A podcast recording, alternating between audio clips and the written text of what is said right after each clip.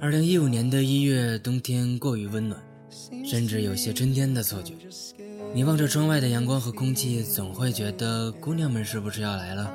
姑娘们是不是马上就要把裤子给脱？我觉得这是在预示着一整个年份的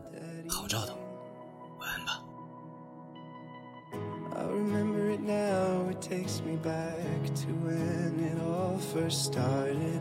But I've only got myself to blame for it, and I accept it now. It's time to let it go,